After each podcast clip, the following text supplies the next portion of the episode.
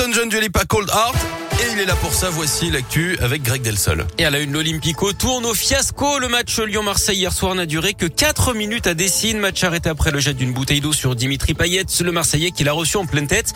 L'arbitre a renvoyé tout le monde dans les vestiaires. Les présidents des deux clubs, l'arbitre, le préfet et le directeur départemental de la sécurité publique ont discuté pendant deux heures. Décision a finalement été prise de ne pas reprendre la partie.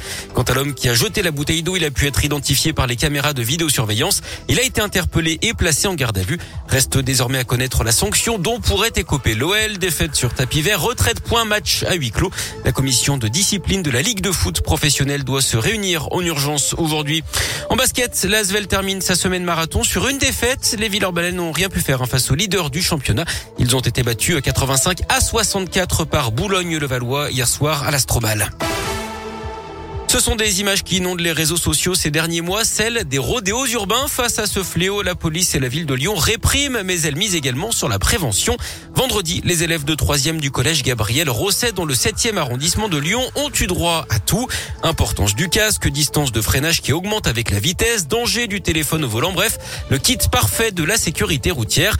Mais une image valant mieux qu'un long discours, une société spécialisée a reconstitué devant eux un accident. Quelques jeunes devaient ensuite effectuer les premiers secours. Le reportage pour Radioscoop de Joanne Paravi. Il y a d'abord le choc impressionnant.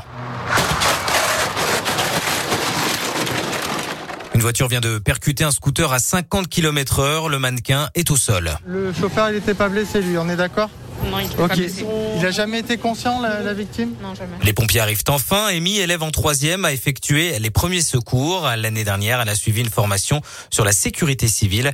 Et après la théorie, vient la pratique. Pour nous, c'était important pour montrer déjà ce que nous avons appris l'année dernière. Aussi, bah, pour sensibiliser. Peu importe notre âge, on peut aider dans la vie. En face, derrière la barrière, sa camarade de classe, Diaoumba, se souviendra de sa matinée, tout comme les quelques 160 élèves qui ont assisté à cette reconstitution. Quand la moto elle a été percutée. Je m'y attendais qu'elle allait être percutée. Mais le fait de le voir encore, ça m'a encore plus choqué en fait. Et du coup, je me suis dit, les gens qui perdent leurs proches, euh, ça fait trop de la peine en fait. Car oui, à une telle vitesse, et malgré les premiers secours, la mort du conducteur du scooter est presque assurée. Cette journée de sensibilisation a eu lieu sur le site du 7e régiment du matériel. C'est une caserne militaire. La ville de Lyon prévoit déjà de nouvelles matines hein, comme celle-ci, avec cette fois des collèges du 8e arrondissement.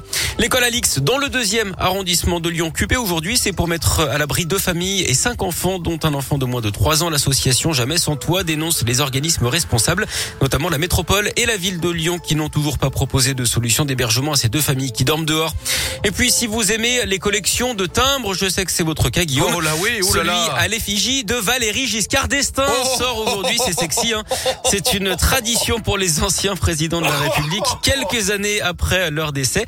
Alors, 495 000 timbres ont été imprimés. Ils sont vendus au prix d'un euro 28. On n'est plus obligé de les lécher les timbres maintenant. Hein non, non, non. Ok, bon, bah, ça, ça m'arrange un peu.